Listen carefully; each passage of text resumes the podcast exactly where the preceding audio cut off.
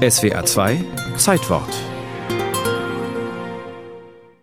Mit der Dampflok über Innsbruck, Bozen und Verona nach Venedig, dort aufs Schiff Richtung Ägypten in den Hafen von Alexandria und dann nach beschwerlicher Busfahrt die Ankunft in Palästina. Zu Fuß muss Lotte Kohn eine Pontonbrücke am Suezkanal überqueren. Dann kann die junge Frau aus Berlin endlich am 30. August 1921 mit der Grenzkontrolle in Kantara das letzte Hindernis passieren auf ihrem Weg nach Eres Israel.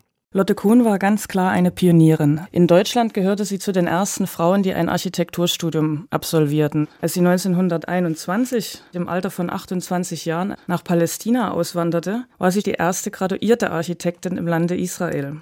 Die Kunsthistorikerin Ines Sonder hat den Lebensweg der überzeugten Zionistin nachgezeichnet, die als musisch und mathematisch begabte Tochter einer gutbürgerlichen jüdischen Familie bereits in der Schule mit dem Antisemitismus im Kaiserreich konfrontiert war. Anlässlich einer Königin Luise-Feier habe die Lehrerin gesagt, man könne doch nicht so ein schwarzes Judenmädchen ein Gedicht auf unsere blonde Königin Luise aufsagen lassen.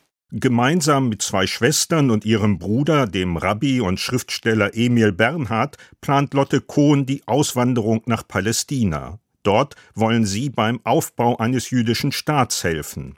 Aber als die Neuankömmlinge die erste Station im gelobten Land erreichen und frohgemut aus dem Zug springen, landen sie erst einmal im Wüstensand. Hier sinkt man ins Bodenlose, schreibt Lotte im ersten Brief aus Tel Aviv. Doch die Trostlosigkeit eines Ortes ohne Bahnsteige mit kaum mehr als 200 ärmlichen Häusern kann einer Architektin nichts anhaben. Im Gegenteil. Das ist ihre schönste Zeit gewesen. Klar, man war jung, die Zusammenarbeit war gut mit der Pioniergesellschaft, man hat absolutes Neuland betreten. Praktische Erfahrung sammelt die deutsche Diplomingenieurin im Büro des Städteplaners Richard Kaufmann. Da geht es nicht um kunstvolle Architektur, sondern um Straßenbeleuchtung, Wasserleitung, Verkehrswege und um möglichst preiswerte, alltagstaugliche Häuser, vor allem für die Kibbuzim, die Genossenschaftssiedlungen. Ihr Charakteristikum Flachdächer, die sind das Signum der Moderne und das war ja nun eigentlich Eulen nach Athen tragen. Im Orient wird mit Flachdächern gebaut, dort werden Sämereien getrocknet, dort kann man im Sommer schlafen. Tel Aviv die Weiße Stadt. Dieses Weltkulturerbe verdankt sich weniger dem Export von Bauhausideen, sondern ist das Werk zupackender Pioniere wie Lotte Kohn, der ersten Architektin Israels. Als Markstein erweist sich 1932 der Auftrag für das Strandhotel Käthe Dahn. Ganz modern eingerichtet, nach europäischem Standard, jedes Zimmer mit Haustelefon. Kurz vor ihrem Tod im April 1983 erinnerte Lotte Kohn daran, dass dieses schlichte weiße Gebäude zum Wahrzeichen Tel Avivs wurde. Es machte die Architektin berühmt und verschaffte ihr Aufträge. They catered down hotel.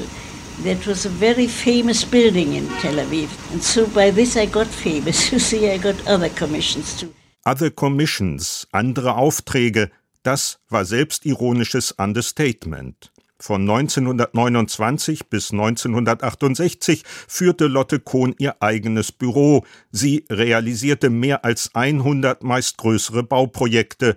Sie war eine, sie war die Architektin Israels.